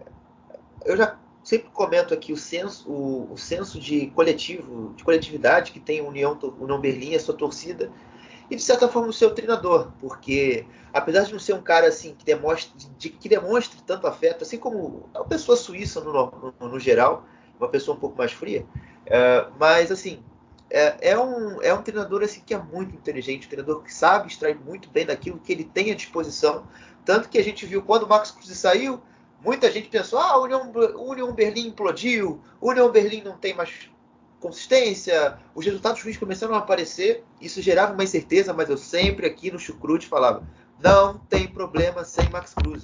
Não tem problema. Porque a gente viu que os resultados não estavam aparecendo, porém, eles, eles apareceram agora no final. Se você for olhar a tabela do União Berlim no final, os últimos cinco jogos eles ganharam os quatro, e só empataram um. Então. É, venceu seis dos últimos sete. Então, a Bundesliga te mostra a justiça um pouco depois. Ela, ela é aquela coisa, ela, ela tarda, mas não falha. Então, é assim, eu, eu, eu confio muito nesse cara ainda para conseguir liderando esse projeto. Uh, a gente viu, como eu já citei, né, a ausência do Marcos Cruz aqui, mas eu diria que talvez o, o União Berlim precise dar o, dar o próximo passo, e nesse próximo passo uh, a equipe fraquejou na Conference nesta temporada. É, né, na Conference ficou a cara que a equipe que a equipe do União Berlim precisava um pouco mais de ofensividade ao seu jogo. A gente sabe o jogo de luta, de paixão, de robustez, de força e de, de, de dedicação dos seus jogadores. Porém, ah, às vezes não só a força e o vigor vai te levar à vitória. Então, esses jogadores assim que a gente vê, é, Berens, Volksama, tecnicamente às vezes podem não te entregar aquilo que uma outra competição é, precise no nível técnico.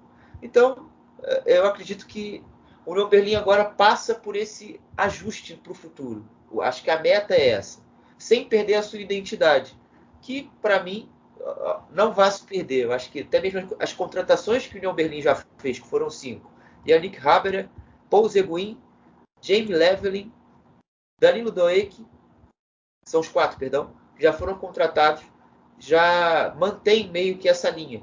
E eu acho que o time também vai manter essa, essa questão do jogo, mas com um pouco mais de qualidade. O Paul Zeguin é um, é um excelente jogador no meio campo na questão do passe. O Yannick Haberer tem o passe e tem a força. Então você vai, às vezes, é, perdendo elementos importantes, como aconteceu no início da temporada com o Andres, que foi para o Bayer Leverkusen, mas você conseguiu encontrar no Rani Kedira, no, às vezes no Ostunali, uh, jogadores que te entregam algo semelhante e talvez até com qualidade um pouco superior. Sem o Noberlin não conseguiu, não perdeu aquilo que ele tem de essencial. E claro, conseguiu contar com jogadores na frente em evolução técnica, que se chama Tayo Avoni, que fez uma temporada esplêndida, junto com seu companheiro Geraldo Becker, que começou a temporada jogado de lado, mas que depois que Max Cruz saiu foi um protagonista. Muito dessa campanha de reta final do União deve-se ao jogador do Suriname, Geraldo Becker. E eu destaquei exatamente esse cara, Geraldo Becker. Teve cinco gols, quatro assistências, que, como você falou, brilhou muito, principalmente depois da saída do, do Max Cruz. O ataque do Union Berlim passava muito pelo Max Cruz. Ele saiu, no primeiro momento a equipe passou por uma turbulência, mas conseguiu, graças ao comando do Urs Fischer, retomar o caminho até uma vaga na Europa League. A equipe caiu na fase de grupos da Conference nessa última temporada, agora terá a chance de disputar a Europa League. Deu um passo adiante e conquistou sua melhor posição na história da Bundesliga. E chama muita atenção como esse time do Urs Fischer segue muito forte coletivamente. E desde a chegada do Union na Bundesliga, ficou bem clara qual seria a identidade desse, desse time. É um time que vai defender muito forte, que não vai fazer muita questão de ter a bola, mas que quando tiver a posse ele vai conseguir produzir, vai conseguir levar perigo ao gol adversário. O União Berlim está no grupo das equipes que menos, que tiveram a menor posse de bola na temporada da Bundesliga. Está no grupo ali dos seis times que menos tiveram posse de bola ao longo do último campeonato alemão. Mas desse grupo de seis aí, que envolve equipes da metade de baixo da tabela, o Greuther Fürth, Bochum, Hertha Berlim. Desse grupo aí, União Berlim é de longe quem conseguiu produzir mais chances de gol, é quem teve uma produção ofensiva mais elevada ao longo do campeonato. E isso acho que diz muito sobre esse time do Urs Fischer. Ele não precisa de muita posse de bola para para conseguir criar suas chances de gol. E agora terá mais um desafio pela frente, terá essa estreia na Europa League. Vamos ver como a equipe do Urs Fischer vai lidar com esse desafio novo. O que, que você espera, Xará, para essa temporada 22-23 do União Berlim? É difícil acreditar que a equipe consiga dar um passo além desse, considerando a juventude, a pouca experiência do União Berlim, mas só se só de se manter nesse patamar, se a equipe conseguir isso, já continuar já continuará sendo um grande feito. Com certeza, né? Uh, até saiu uma matéria da Bild ontem, na segunda-feira, é, falando que o sonho dos torcedores do União Berlim é ir a Roma e ir a Manchester, né? por causa que o Manchester United e, se não me engano, a Lazio estão confirmados na, na, na Europa League. Mas assim, eu, eu acredito que a identidade do União Berlim tem que permanecer para essas competições. É, dependendo, obviamente, do chaveamento, de todas essas questões, a gente vai ver o que o, o, que o grupo vai indicar de, de, facilidade ou não para o União. Mas assim, a minha expectativa é aquela de sempre. Vai ser uma equipe competitiva, uma equipe que a gente já conhece que em Copas é uma equipe forte, tanto que chegou à semifinal aí da Pocal e só não foi para a final porque tomou um gol no último minuto da partida e tal, senão teria até chegado ao final. Então, é isso. Eu acho que a Europa, o União Berlim vai conseguindo ter um pouco mais casca, lentamente vai criando essa, essa, essa saliência, né? saliência não, perdão, esse conhecimento da competição e vai fazer campanhas melhores. E talvez até nessa próxima faça uma campanha melhor por causa não só da experiência, mas também uma certa facilidade que o grupo possa, possa vir. União Berlim a gente pode colocar aí como uma das surpresas da temporada na Alemanha, mas esse rótulo também poderia, pode ir facilmente para o sexto colocado da Bundesliga, que foi o Freiburg. Freiburg que teve uma reta final de Bundesliga, uma reta final de temporada como um todo um pouco frustrante, porque ficou a um passo, ficou muito perto de conseguir uma vaga até em Champions League, de conseguir a quarta colocação ficou a um jogo de conquistar o primeiro grande título da sua história, perdeu na final da Copa da Alemanha para o Leipzig, mas isso acho que não diminui o que foi a temporada do Freiburg, não diminui a grandiosidade que é você com a equipe do Freiburg brigar até a última rodada por uma vaga na Champions League, não diminui a grandiosidade que é você chegar numa final de Copa da Alemanha pela primeira vez na sua história. Trabalho do, do Christian Streich de mais de 10 anos que rendeu seus melhores frutos, Xará, justamente nessa temporada 21-22, com o quinto, com o sexto lugar na Bundesliga, com 55 pontos, e chegando na decisão da Copa da Alemanha, ficando a um passo do título. É, e é até curioso falar do Christian Streich, porque é muito engraçado como ele é tipo vinho. Ele vai melhorando conforme mais, mais velho ele vai ficando. É, e isso até, o Hansi Flick até chegou a comentar isso é, num, num, evento que, que, a cidade de Freiburg teve, ele participou. Ele falou que é, destacou isso, né? De como o trabalho matura conforme ele vai ficando lá. Para alguns isso é natural, mas, enfim, é, mas é muito difícil de alcançar esse, esse nível de excelência como o Cristiano Streich alcançou. Mas assim, eu acho que o mais importante é, para o Freiburg daqui para frente eu diria que é você tentar corrigir as pequenas coisas que você ainda tem no elenco de problemas, né? eu diria que a ala uh, e um pouquinho do ataque. Eu não consigo confiar no Lucas Heller, no Peterson e principalmente no Demirovic. Uh, pro, pro futuro. Nossa, o que o Demirovic fez nessa final de Copa Nossa, da Alemanha, ele, meu ele Deus. Pediu, ele pediu para ser expulso do clube. Ele já quer sair do clube. Eu acho que agora ele já conseguiu passaporte para sair. O pênalti é. decisivo, inclusive. Foi o, dele. O erro de pênalti decisivo foi dele. É, enfim. É, e o Freiburg, o Freiburg já tem aquela base totalmente já feita, é, constituída. Eu acredito que só, é como eu disse no Leverkusen, os pequenos ajustes vão fazer com que o Freiburg consiga se manter nesse patamar que ele tem hoje, né? O Freiburg, ele sempre, nos últimos anos, ele sempre foi uma equipe que competiu pela Europa, mas às vezes não alcançava. Eu acho que agora, para o futuro, eles têm todas as condições de alcançar e ser realmente uma equipe participante regular de competições europeias uh, e com, obviamente, com melhores contratações. O Matias Gitter, torcedor do Gladbach, pode até estranhar o que eu vou dizer aqui, mas é muito bom jogador. Porém, o contexto que ele já estava inserido no Gladbach não é mais propício para o futebol dele. Acredito que ele voltando a casa, né, porque ele é um jogador que era do Freiburg, passou pelo Dortmund, enfim, você já conhece a trajetória de carreira. Vai voltar a casa, vai voltar onde ele, onde ele sabe, onde ele conhece bem. Pode render lá, pode ser um excelente, e deve ser um excelente substituto para o Nico Schlotterbeck. Ajudar o Gould também e o Linhart também, que fez uma temporada espetacular na defesa.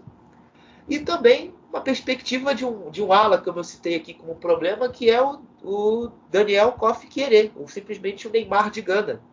Uh, o jogador que no São Paulo fez chover na segunda divisão e que eu acredito que pela habilidade, pela qualidade que tem, não deve sentir a, a, a Bundesliga. É um jogador que é muito experiente e só foi ser descoberto como jogador interessante nos últimos dois anos, quando ele saiu do Wien Wiesbaden e foi para o São Paulo, quando foi treinado pelo bom técnico Timo Schultz, lá, no, lá na equipe de Hamburgo.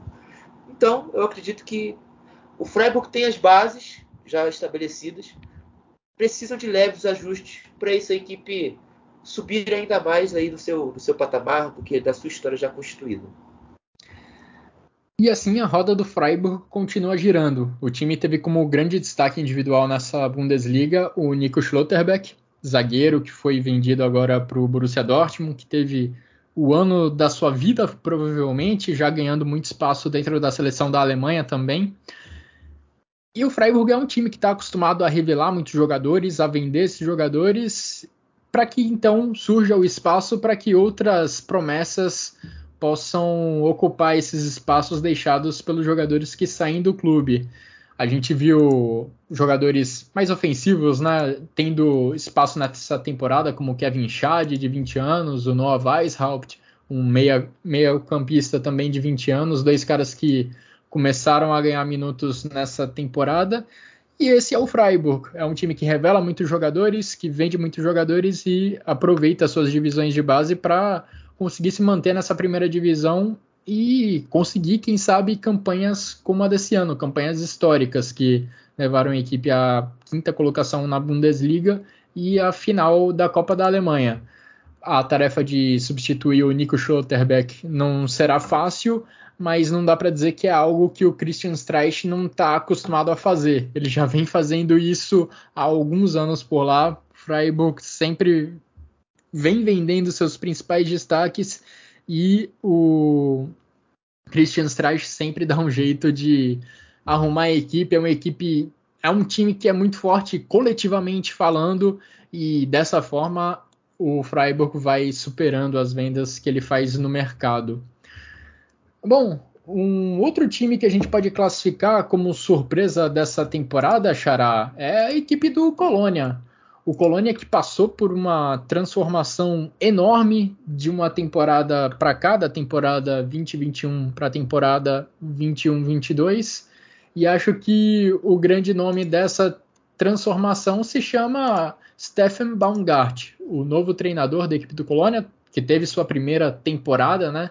Nesse último ano e que conseguiu tirar o Colônia da parte de baixo da tabela, uma região que o Colônia vinha ocupando quase sempre nas últimas temporadas e levar a equipe para uma sétima colocação. O Colônia vai voltar a disputar uma competição europeia, vai jogar a Conference League na próxima temporada.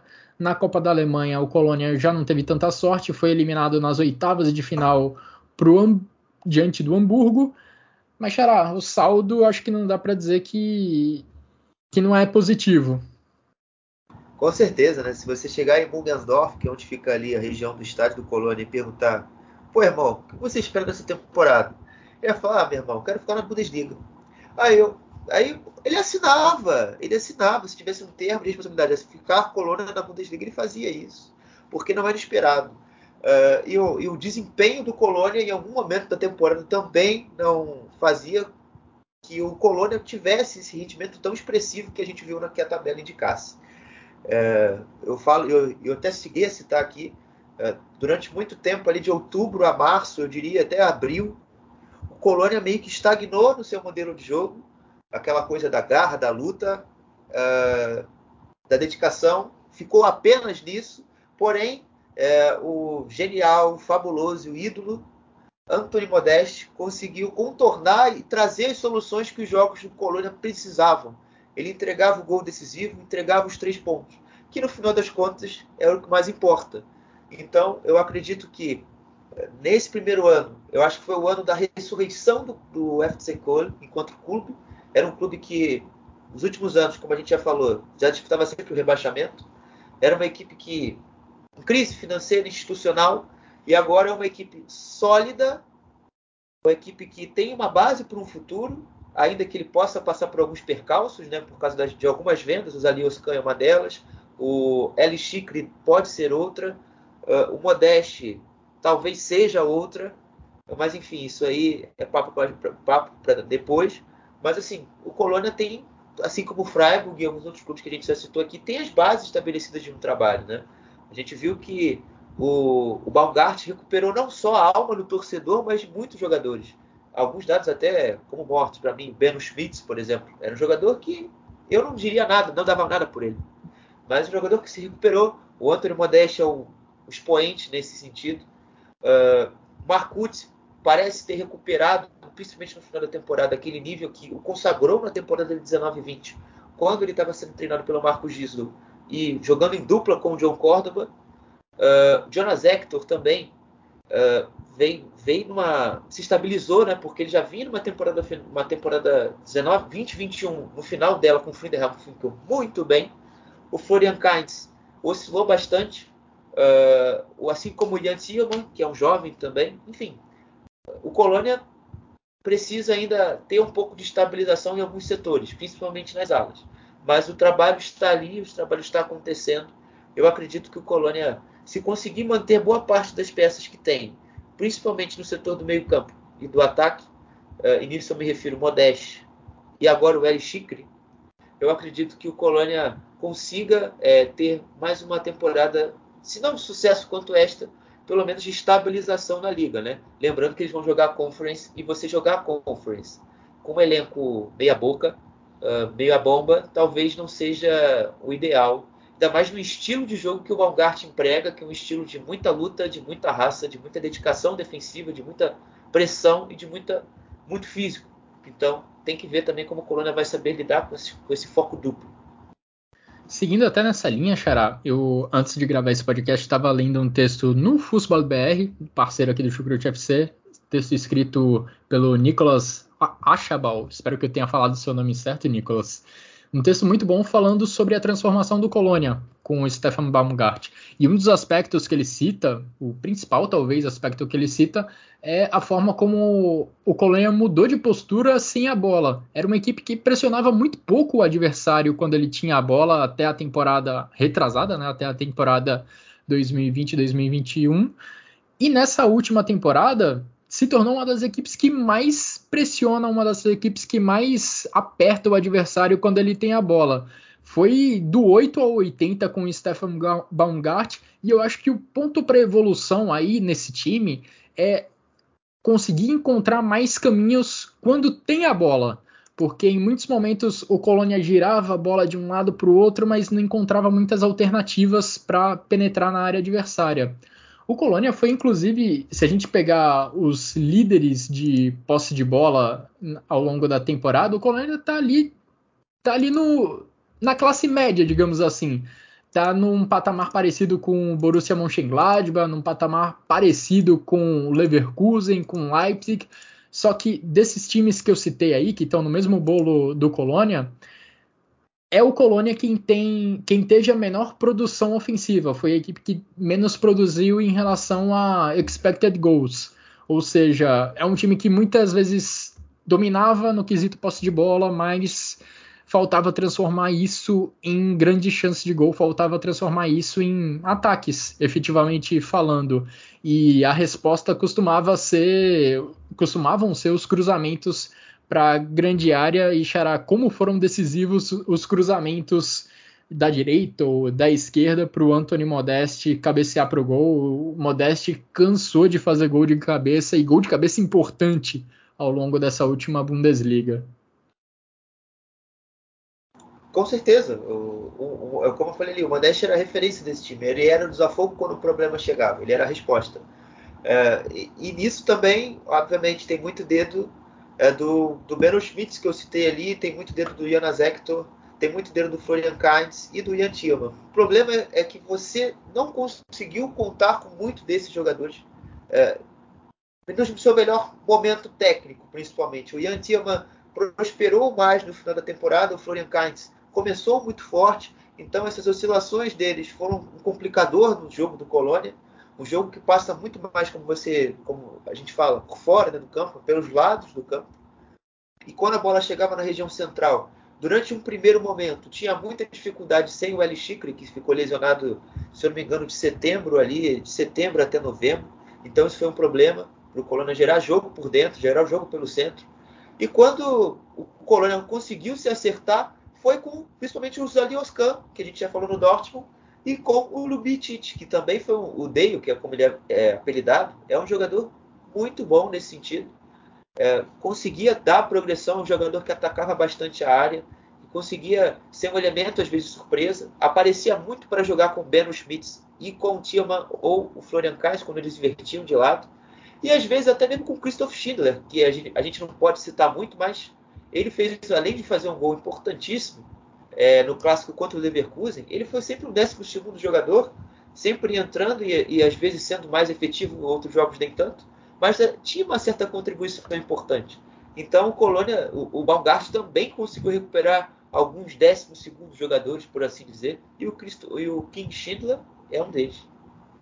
É, de fato, existem muitos jogadores a se destacar nessa temporada do, do Colônia, muitos jogadores que deram um salto de qualidade. O Xará já falou vários aí, como Beno Schmitz, como Jonas Hector, mas queria levantar um outro nome. Na verdade, acho que os dois grandes nomes da temporada do Colônia estão um numa ponta do campo e outro na outra ponta. Um é o Modeste, centroavante, e o outro o Marvin Schweb. E é importante a gente dar um pouco de contexto aqui, porque o Timo Horn foi o goleiro titular do Colônia por basicamente 10 anos. Aí de repente chega um tal de Marvin Schweb que ninguém conhecia direito lá em Colônia, que não jogava na Bundesliga até chegar. Veio do Bronx, pois é. da Dinamarca.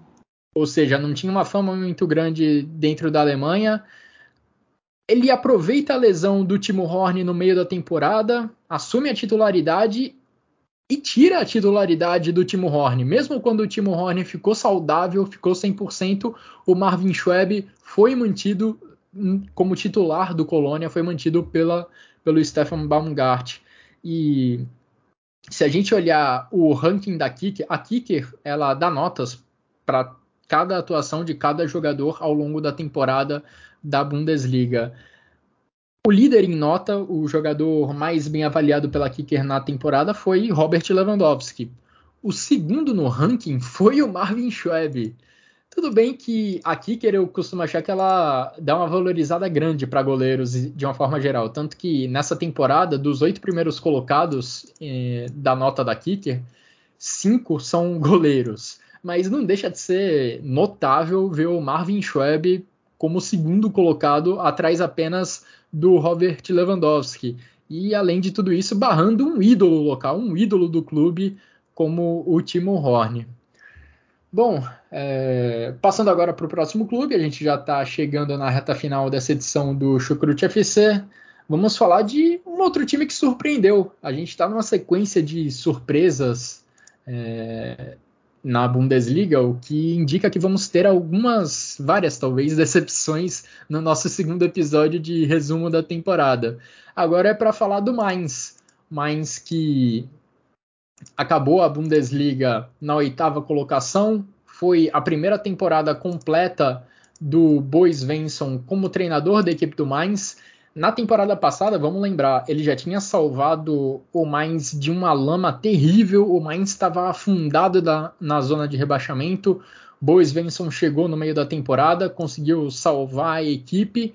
E nesse ano, primeira temporada completa dele como treinador do Mainz, conseguiu manter um bom nível para a equipe do Mainz. Um oitavo lugar é algo que o Mainz acho que não alcançava há um bom tempo. Na Copa da Alemanha, o desempenho já não foi tão bom, caiu nas oitavas de final diante do Bochum, mas novamente, Xará, não dá para dizer que foi uma temporada do, ruim do Mainz, muito pelo contrário. Com certeza, eu acho que a última vez que o Mainz tinha cansado assim acima da décima colocação foi com o Sandro Schwartz na temporada 2017-18 ou 18-19, não, 18-19, acho que é, enfim, não, não vou lembrar agora de cabeça. Eu, eu dou uma olhada aqui. Tranquilo. É, e assim, foi uma temporada de boas Svensson de solidificação de todos os processos do Mainz. É, eu já contei aqui diversas vezes né, a chegada do Christian Heider, do Martin Schmidt e do Bois Svensson, que é um, para mim é um marco histórico para o Mainz dos últimos anos, que é o dia 23 é, de 23 não, 26 de dezembro de 2020, que é quando eles três são praticamente anunciados juntos. E a partir daí vem essa revolução toda que a gente já conhece. E assim, eu, eu, eu vi o Mainz que, de Bois Svensson que conseguiu ser uma equipe uma das mais equilibradas em ambas as fases do jogo. É, eu, a gente já viu as outras surpresas aqui, né, como União Berlim, Freiburg e Colônia, sendo equipes às vezes é, que eram muito estáveis em uma fase do jogo e em outras nem tanto. Mas eu acho que o Mainz tem um equilíbrio perfeito. E eu acho que de certa forma faltou às vezes lá na frente um pouco mais de qualidade na definição para é, para gerar melhores números na tabela, ainda também dos resultados, obviamente, do campeonato, que demonstrassem totalmente esse equilíbrio não acho que o mais está mal colocado no final das contas, porque o mais também teve seus problemas defensivos, é, enfim, e teve ordens também de lesões, né, principalmente da defesa, com o Niakate, com o Santos Juste, que foi até vendido para o Sporting, é, enfim, e que faz, fizeram com que o mais terminasse na oitava colocação. Mas, assim, é, é uma equipe que demonstra um futebol muito legal, muito envolvente no ataque. Você vê um nível nas alas com o Aaron Martin, com o Simon Wittmann, muito bons, bons cruzamentos, são jogadores com qualidade desse fundamento, que para o jogo do Mainz é importante. Você vê surgimento de jogadores que chegaram da segunda divisão com futebol muito interessante, que é o Anton Stark, que vai até jogar na seleção alemã agora. O Lee, que veio do Holstein Kiel. Então, demonstrando um excelente nível. E sem contar na frente o fenômeno que é o Johnny Burkhardt, uh, que no final da temporada até foi um pouco mais abaixo, mas durante uma boa parte dela desempenhou um futebol muito agradável, muito consistente e muito bom de se ver. E também do que, que, o Karim Onisivo, que é um jogador que por muito tempo ficou marcado por ser um cara meio, meio estabanado, meio trabalhado, mas que é um cara que aprendeu a fazer gol e que por muito tempo no final do principalmente na primeira metade final da temporada fez falta, porque sem ele e sem o Johnny, o mais parou de fazer gol, o mais parou de fazer grandes jogos e o mais sentiu um pouco disso. Então, uh, nesse aspecto, uh, o, o, trabalho foi muito bem desenvolvido. O trabalho eu acho que vai prosperar daqui para frente. O Mainz tem as diretrizes bem encaminhadas e eu, eu, acredito que com algumas contratações e algumas saídas, né, que principalmente na defesa que irão sofrer, o Aaron Martin talvez saia, o Nyakate talvez saia, Uh, mas talvez tenha que se remontar um pouco melhor, mas eu não, não, não tenho problemas com isso. É, eu confio muito no trabalho do Christian Heidel, do Martin Schmidt, nesse corpo, nesse cargo gerencial do clube. Né? Tanto que a gente já vê contratações muito legais sendo feitas. O Aime Barkok, que é um jogador que veio do Eintracht Frankfurt, vai, vai, vai vir do Eintracht Frankfurt. O Dani da Costa, que jogou na temporada 2021 pelo Mainz, fez um bom futebol por lá e não, nunca mais fez mais Eintracht Frankfurt. O, o, o Light, que veio do Borro, veio do Borro, perdão, saiu do Borro, vai ajudar bastante nesse setor defensivo agora sem o Santos Justo. Então, se você está perdendo, pode ter perspectiva. E já perdeu algumas peças lá atrás, você já está indo atrás das reposições e você já vai ter ganhando muito qualidade nesse setor que nesse setor e em outras posições futuramente que o Mainz vai conseguir agregar muito mais a seu jogo e possivelmente talvez belisca uma vaga europeia exatamente pela questão do foco duplo das outras equipes.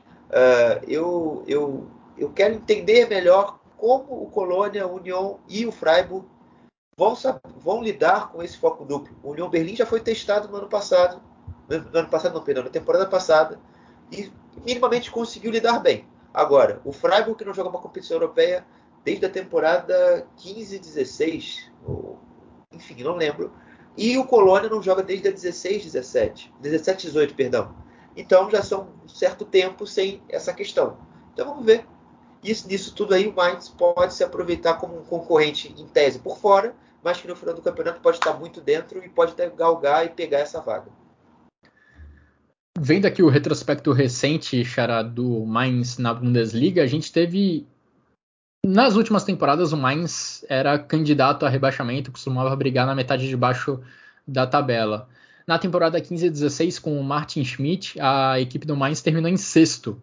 E aí, voltando um pouquinho mais no tempo, Ainda na passagem do Thomas Tuchel na temporada 13 e 14, a equipe ficou em sétimo, na sétima colocação na última temporada do Tuchel e na primeira temporada completa do Tuchel, o Mainz chegou à quinta colocação, ou seja, o Bois Venson se colocando numa, num patamar parecido com esses bons trabalhos que o Mainz teve ao longo da última década. Agora, o Mainz é, teve alguns bons destaques, alguns bons nomes jovens que se destacaram nessa temporada, na, nessa temporada. Você já passou por eles, mas acho que vale destacar o Anton Starr e o Jonathan Burkhardt. São os dois jogadores, dois dos três jogadores ali mais jovens que disputavam, que entravam em campo com regularidade e os dois corresponderam muito bem às expectativas. Na verdade, talvez até superando as expectativas porque ambos nessa última temporada conseguiram é, um espaço nas convocações do Hansi Flick, crescendo na hora certa para quem sabe conseguir uma vaga no avião que vai para o Qatar disputar a Copa do Mundo.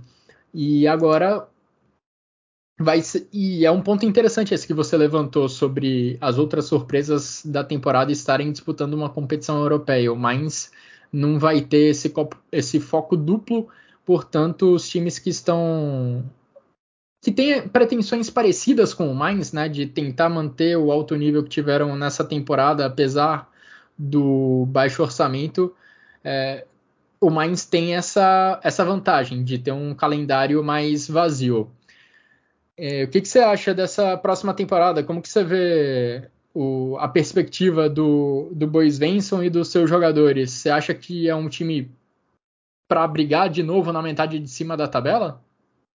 Com certeza, né? É, a gente tem as novidades do Schalke do Werder Bremen, mas é, muito, principalmente o Schalke eu vejo como muito difícil lutar por algo além do rebaixamento. O Werder Bremen com um pouco de sorte pode talvez sonhar, mas assim é, a liga, pelo que a gente tem atrás, em alguns clubes a liga vem, vem, vem para crescer. O Gladbach tem, tem um potencial de crescimento o Wolfsburg tem potencial de crescimento. Porém, os outros vêm numa estabilização e alguns até a queda. Então, eu acredito que em relação ao que o mais tem de posição hoje, ele já está minimamente estável. E para cima dele, eu acho que ele não, não, não, não deve a União, a União, perdão, a Freiburg nem Colônia, como eu citei anteriormente. Então, acho que é muito factível, muito possível que ele lute novamente por, um, por uma competição europeia. E o, e o Bois Venson é um treinador que foi cogitado até para substituir o, o Florian no Wolfsburg, porém uh, não passou de rumor. Mas se ele fazer mais um bom ano, não duvido nada, é, ele ser procurado por equipes maiores. O Mainz está criando essa tradição né, de formar treinadores. Bom, tem essa tradição a partir do Jürgen Klopp e do Thomas Tuchel. Será que o Bois Venson será o próximo nessa linhagem? O começo é promissor, o começo de trabalho vem sendo excelente do Bois Venson. E olha, Xará, você me deixou ainda mais empolgado para a próxima temporada da Bundesliga com essa sua fala, porque a gente não consegue imaginar muitos é, fortes candidatos ao rebaixamento É, você tem times de tradição subindo, você tem Schalke, Werder Bremen subindo da segunda divisão. Times como União Berlim, Freiburg, Mainz e Colônia, diante do que fizeram nessa temporada, seria já uma pequena surpresa ver eles lutando lá embaixo. Assim como seria surpreendente ver novamente Wolfsburg e Gladbach em dificuldades. Ou seja, não, não dá para ver muitos candidatos à briga contra o descenso para a próxima temporada. Vai ser bem empolgante essa batalha também. Agora, vamos passar para o nosso último time desse episódio de resumo da temporada, de retrospectiva da temporada 21-22. Vamos falar do Hoffenheim. Hoffenheim que, olha, tinha tudo para conseguir uma vaga em competição europeia. O trabalho do Sebastian Hoeneß parecia estar tá numa ascensão excelente até certo ponto da temporada. Mas aí. Até março, para ser mais exato. É, até março. Aí chegaram as últimas nove rodadas do campeonato. E nas últimas nove da rodadas da Bundesliga, o Hoffenheim não teve nenhuma vitória. Teve seis derrotas nesse período, três empates. A gente discutia seriamente a possibilidade do Hoffenheim ir para a Champions League até certo ponto, até março.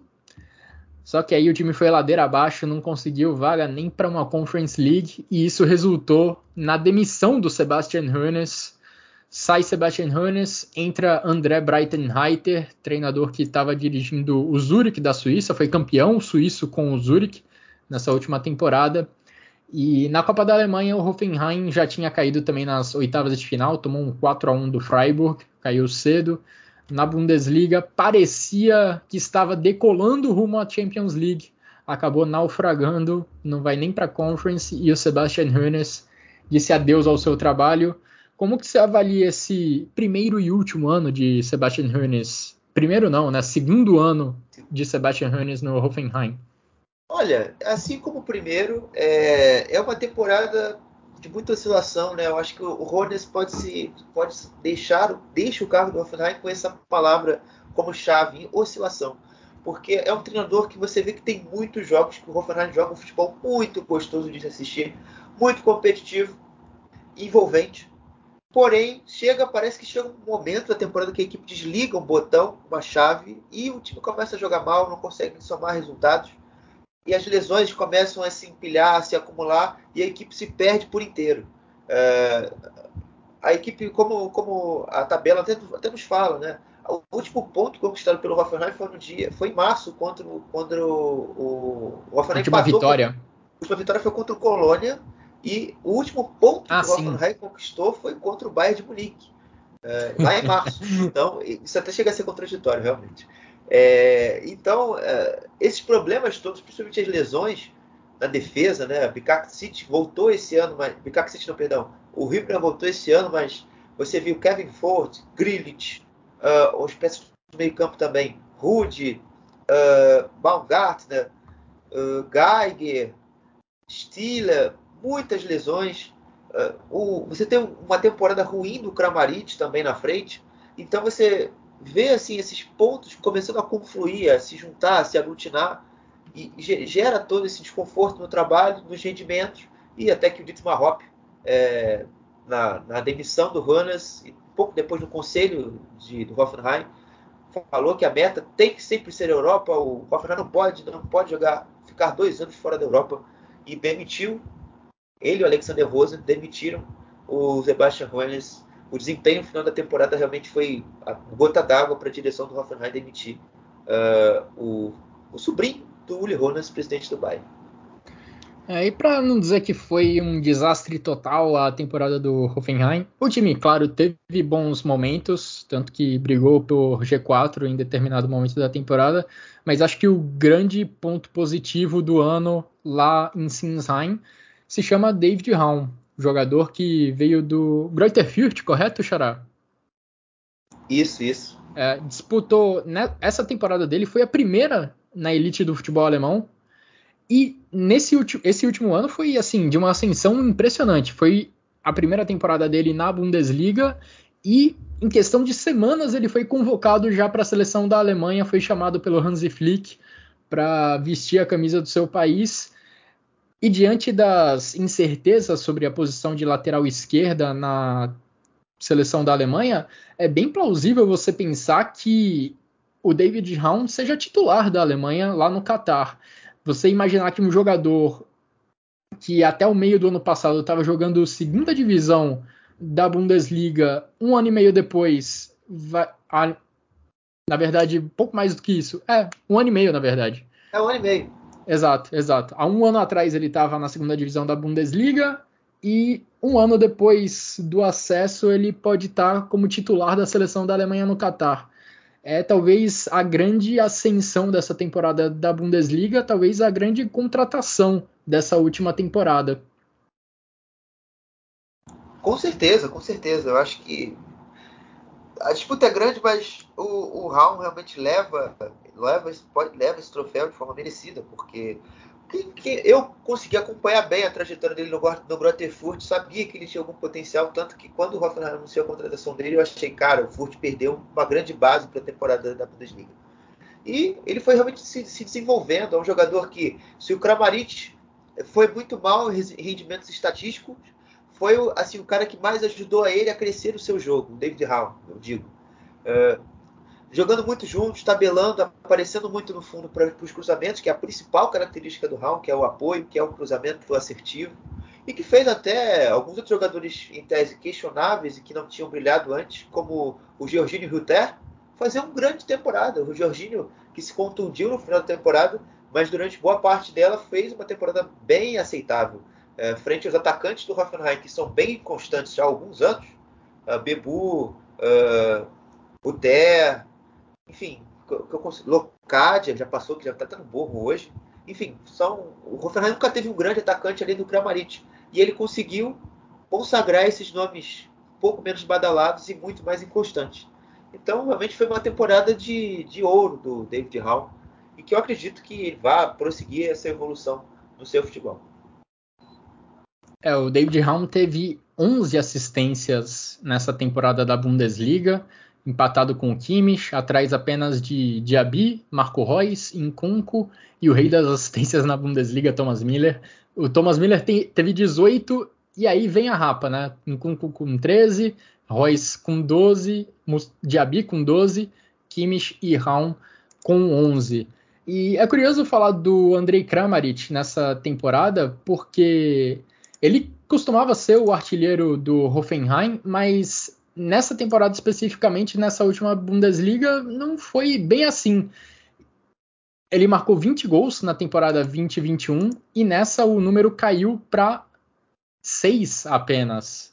Seis vezes o Kramaric balançou as redes. Em compensação, ele foi mais garçom. Ele foi um cara mais criador de jogadas, que se destacou mais pela criação.